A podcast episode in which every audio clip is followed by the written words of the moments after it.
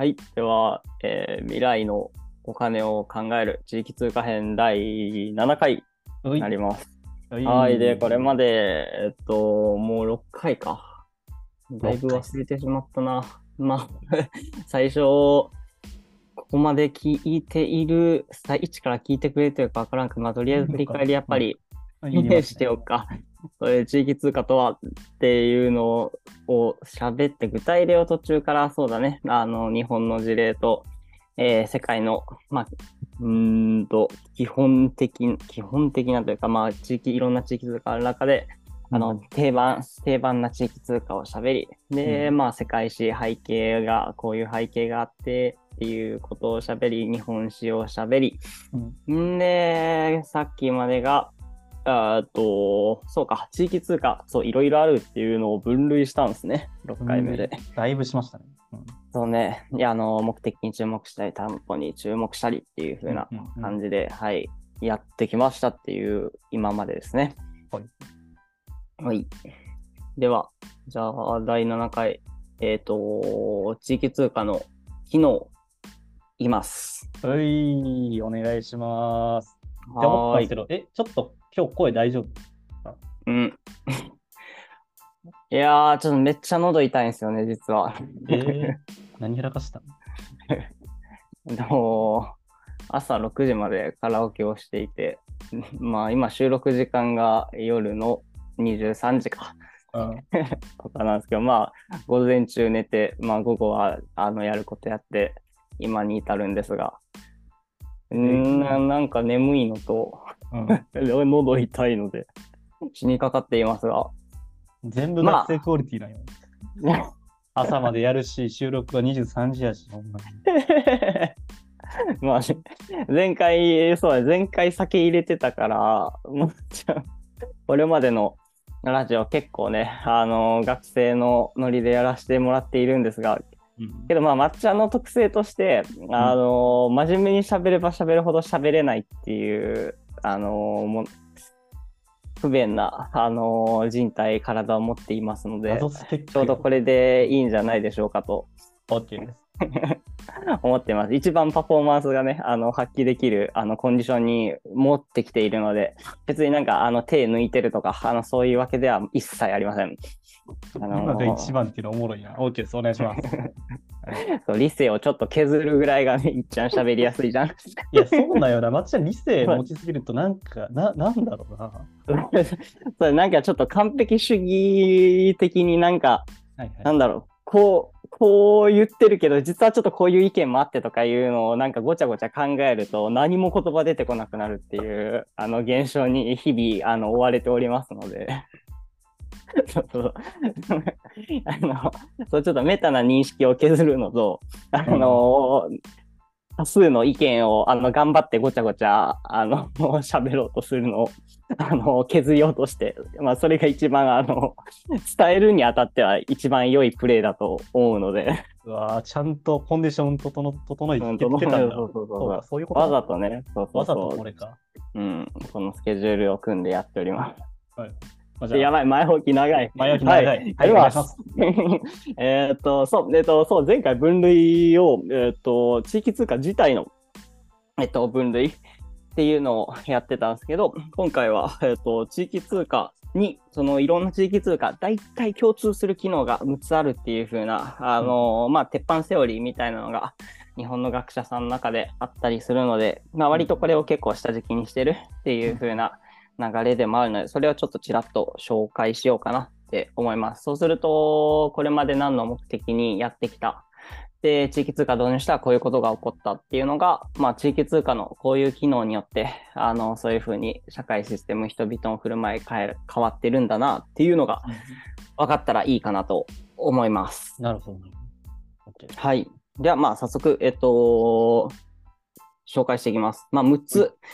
ありまして、うんえっと、とりあえず言っていきましょう。えっと、自主的な設計、発行、運営、管理っていうのができる機能。はいで、えっと、2つ目、域内限定流通。まあ、地、一定の域内で流通する。で、3つ目、えっと、利子がない、もしくは、えっと、利子がマイナス。で、4つ目、うん、信頼と共同によって、えっと、流通する運営で、5つ目、共同的生産者。これちょっと分かりにくいかもしれないですけど、うん。えっと、自分たちでスキル、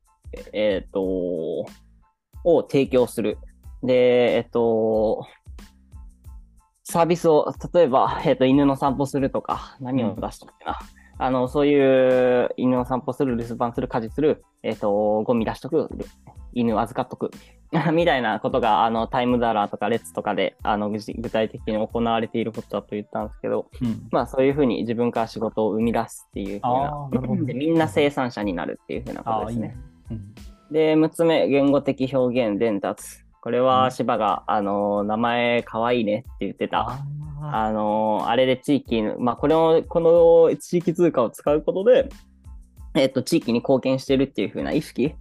が、あの、促進されたりとか、あの、そんな感じですね。そういうこと。で、他には本当に、うん。あの、メッセージを書き込めるタイプもあったりするので、あの渡すときにね、地域通貨を。ーうん。っていう風な6つの機能。で説明を加えなかったこともあるけどここまで聞いてるとなんかちょっとフレーズ言っただけでも大体分かってきたくない。まあまあ分かってきた。うん。うん。なな負の利子とかはあれですよ、タイミング。が、あの、持ってるとどんどん、あの、うん。価値が下がるとか。そうそうそうそうそうそう。そうで一定の域内で流通するっていうのはまあまあそもそもそんな感じだし。確かにそもそもそんな感じ。自主的なっていうのは、国が出してるんじゃなくて、どっかのうんうんうん。他の団体、なんか、うん。前その発行主体みたいなの言ってましたけど、あ運営主体か。うん。そうですね。そうそうそう。あの任意の団体っていうのが独立独立かつまあ自主的に地域通貨をまず設計できるでしょ。こういうふうな、あの地域にこういうことをえっ、と課題解決したいとかこういうふうな方向に持っていきたいからっていうのでそれに合わせた形で地域通貨を、えー、とつ発行できる。でまあ管理できるっていうふうなことができるっていうまあ基本的には、えっ、と地域通貨流通しない、まあ、国家通貨っていうのは、えっ、と貨幣発行権っていうのをまあ政府が独占してるっていうふうな状態じゃん。そうそれに対するオルタナティブですっていう風な、うんうんそうだからまあ民主主義的なあの、まあ、地域通貨っていうのは通貨の、えっと、自由主義的もしくは民主主義的なあの、そう手段としてそう地域通貨の発行っていうのが行われている行われて民主主義的な通貨って確かにしっくりくるな。うんそうだそうですね。そうまあ、実態がね、ちょっとどうかっていうのはちょっとあれですけど、うんまあまあ、そういうふうな部分があるでしょうっていうふうな感じかな。で、えっと、今6つ言って、大体、大体、そうだな。あのーさっと説明をしたつもりなんですが、うんえっと、1、2、3、えっと、これをさらに、えっと、これまで地域通貨に大きく二面性で語れるっていうふうなことをちらっとどっかで言ったような気がす伏るんですが線回、収か？ここで。そう、もうつながりまくってるんでね、伏線回収します。ういナイスで、えっと、うんその両面っていうのは、えっと、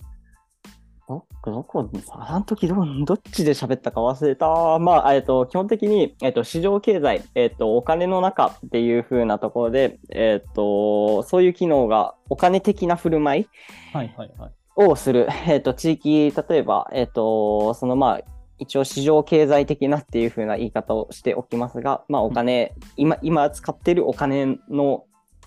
をイメージしていただければ大丈夫で、で、こっちの、えっと、地域通貨の機能としての目標っていうのは、地域内を、えー地域経済を活性化したりとか、あとは自立循環して、あ域内で循環するっていうことを、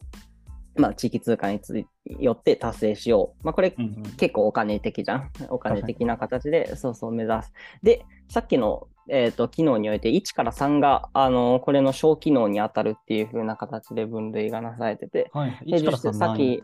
そう、えっ、と、振り返っておくと、1が自主的な設計、発行、運営、さっき言ったやつですですね。民主的に自分たちのお金を作る。で、2つ目が、えっ、と、一定の、えっ、と、コミュニティ内、域内、地域内で循環する、流通するっていう風なところ。まあ、お金として流通する。で、3つ目が、えっ、と、利子、もしくは負の利子によって、えっ、と、交換を促進していく。うんその、まあ、地域通貨っていう媒体を介して、えっ、と、お金的に商品を交換していく、商品もしくはサービスを交換していくっていうふうな、あのーまあ、お金的な、あの、機能であり、側面である。まあ、これが、えっ、と、経済メディアとか、まあ、貨幣的な側面っていうふうに言い換えてたりした方で、で、もう一つは言語的なメディア。で、これは、えっと、相互扶助とか、あの、人と人とのつながり作るよとか、コミュニティ作るよとか。優しいやつそうそうそう。いや、優しいやつ。そうそれですね。で、まあ一応、えっと、社会文化メディアっていう風な言い方をしたり、えっと、してたか、してなかったかちょっとわかんないですけど、まあ言語的な側面として、えっと、地域通貨両面性貨幣と言語的、この二面性で成り立ってて、で、えっと、4から6っていうのがそれの小機、小項目、小機能になります。で、信頼と共同で、によって流通する。これは、うん、そうか、これだけちょっとさっき喋れてなかったかもしれんけど、うん、まあ、あ、どうしようかな。まあ、えっ、ー、と、ことは省きます。言いますか？あの、システム、これ、えっと、レッツとタイムダラーのところで喋ったかどうかちょっと忘れたんですけど、まあ、基本的にこのシステムって、あのー、なんだろう。えっと、数字、数字の上では動かないんですよね。で、えっと、どういうことかっていうと、その陰線、経済的な陰線、そうそう、全部ゼロだったりするじゃん。はいはい、そうだね。それが端的で分かりやすいかな。あのーそう。で、それは、えっと、なんで交換が促進されていくかっていうのを、そまあ、原価、えっと、価値が減っていくからとか言ったけど、まずそもそもの段階っていうのは、えっ、と、人々の労働、担保のところで言ったけど、うん、何を担保にしてんのっていうところで、コミュニティ的なところは基本的に労働だったりとか、時間だったりっていうのが担保になっているっていう風な話なんですけど、それっていうのは、えっ、と、能動的に人々が、あの、行動を始めるところから、地域通貨が生まれてくるっていう風なところで、その流通にはそういう信頼だったり、共同の精神っていうののもとで、地域通貨が初めて成り立つっていう風なところがあったりするので、それのことを指してますね。えっと、誰かが、なんか、犬の散歩してよ、もしくはするでって言った時に初めて、なんか、誰かの通帳がプラスになってマイナスになる。そうそうそうそうそう、まさにまさに、そんな感じです。ですです。で、えっと、そう、それと、あとはさっき言った共同生産者、あの、仕事を提供するよっていう消費者だけじゃなくて、生産的なあの活動をみんながするっていう風な前提がある。で、あとは言語的な表現伝達。この、えっ、と、3つが、えっ、と、社会だったり文化メディアとしての側面を担う言語的側面です。で、まあ、この機能によって、これまで、あのー、言ってきた、えっ、ー、と、地域経済を活性化するぞとか、うん、えっ、と、コミュニティを再生する、だったり、交流を促進したり、えっ、と、人々の助け合いを促進したり、つながりを作ったりっていうふうなことが基本的な目標になってると思うんですけど、一応こういうふうな機能によって達成される、されていくっていうのが、まあ、あの、セオリー、わかりやすい感じになってるんじゃないかなと思いますが、どうですよ？いやなんかちゃんと科学うん、科学っていうか細分化されて考えられ抜いてるんだなって思いました、本当に。まあね、地域通貨の研究って感じがするよね、確かに。うん、えちょっと、ちょっと変な話になるんですけど、うん、今、経済メディアと社会文化メディアっていう 2, つあの2つの目的あったと思うんですけど、はいはいはい。なんか、他にまるメディアとかにならないんですかね、通貨ってなり得ないんですかね？おー、た、あー、なるほどね。なんか、あんまり考えたことはなかったけど、例えば何がありそう？うーん。だって社会文化メディアっていうのもでかすぎるんであれだけど。うん。そうだよね。だなんか、学問ってまたちょっと別だなとは思う。その何か真理を追求するとか、そういう営みは含まれてなかったなと思って、もしかしたら通貨でそういう、うん、うん、コミュニケーション促進するとかあるのかなって思ったけど、ちょっとわからん。はいはいはいはい。そうね、なんか考えれた面白そうである。なんかその辺は、あれだね。ちょっと今の話とかもまあ、一応この、まあ、西部先生のあの論を展開していて、まあ、西部先生はメディアっていうこと自体にも触れながらこの展開をしているので、一定そこにも知識ある人かもしれんけど多分ね、あのこの辺情報メディア学とかメディアコミュニケーション領域に特化した専門のあの学科があったりする学科学域あのがアカデミック分野があったりするので、うん、多分その辺そう自分詳しくないけどあの探ったらいろんなメディアの機能っていうのが分かれてたりするんじゃないかなと思います。気になる人はなんでそっちの方、あの、調べてみたらいいような気がします。うい、あざます。ういちょっとえ、ちょっともう一個質問いいですか、もう一個質問どうぞ。その、まあ、経済メディアっていうのは基本的に貨幣でわかるんですけど、例えば社会文化メディアって、他にもいろいろ、うん。あの、うんあのテレビとか SNS とかいっぱいあると思うんですけど、なんか、地域通貨と親和性の高い、なんかうん、社会文化メディアで一,、体となって、なんか、そのうん機能を強化するみたいなのあるんですかね？ああ、なるほどね。そこで行くと、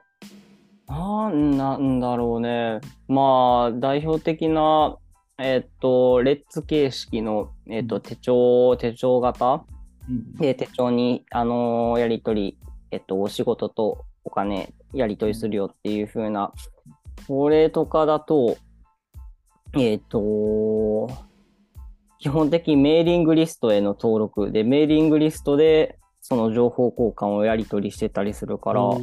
まあ、一個メーリングリストっていうのはめ、めちゃめちゃ旧 アナログメディアかもしれんけど、一つ考えられるかなと思います。確かに確かに。まあ、もうちょっと拡張するとあれか。まあ、そのデータがうん。一覧で分かりやすく見れている、うんうんうん。見れる何か。そうね。うんうんうん。そうそうそうそう。それはそうだね。で、あともう一つ、その、えっと、メディアの観点でいくと、その使ってる主体、あのーどういう人がその地域通貨を利用してるかっていうのが大事で、うん。えっと、まあ、電子地域通貨あるあるなどが、あの高齢の方が参加できない。ああ、ありそうだね。あのまあ、参加でき、えっ、と、そう、めちゃめちゃ配慮しているし、あの、結構いろいろね、あの、成功事例とかも結構あったりするんだけど、あの、まあ、自分がフィールド調査をしていても、えっ、と、やり方がわかんないとか、あの、うんそういうアンケート結果めちゃめちゃ出てきたので、あのそう、アプリの使い方、インストールの仕方、まあ、インストールしても、なんかちょっとようわからんな、みたいなのがあったりするので、で、そう、だから、あの、いえっと、ヨロズとか、あの、列の、ちょっと古典的アナログだなって一見自分たちには思えてしまうものの方が成功してたりするっていうのは結構そういうところがある。で、やっぱ街づくりに、あの、中心に関わろうっていうふうに、あの、な姿勢を見せているのは、基本的に、えっと、中高年の人たち、うん。これデータで出てます。で、そう。で、まあ、その人たちの、えっ、と、を中心に、そのメディアの設計っていうのをしていかないといけないっていうのは多分一つのポイントで、なるほどそうそう。だから、あの、ちょっとアナログな形う式んのメディアっていうのが、あのー傾向としては相性が良かったりする部分があるかなと思います。ああ、はいはい。おもろいおもろい。あざますあざます。ですね。そんな感じで、とりあえず、この機能編終わりましょうか。ほーい。おーいありがとうございました。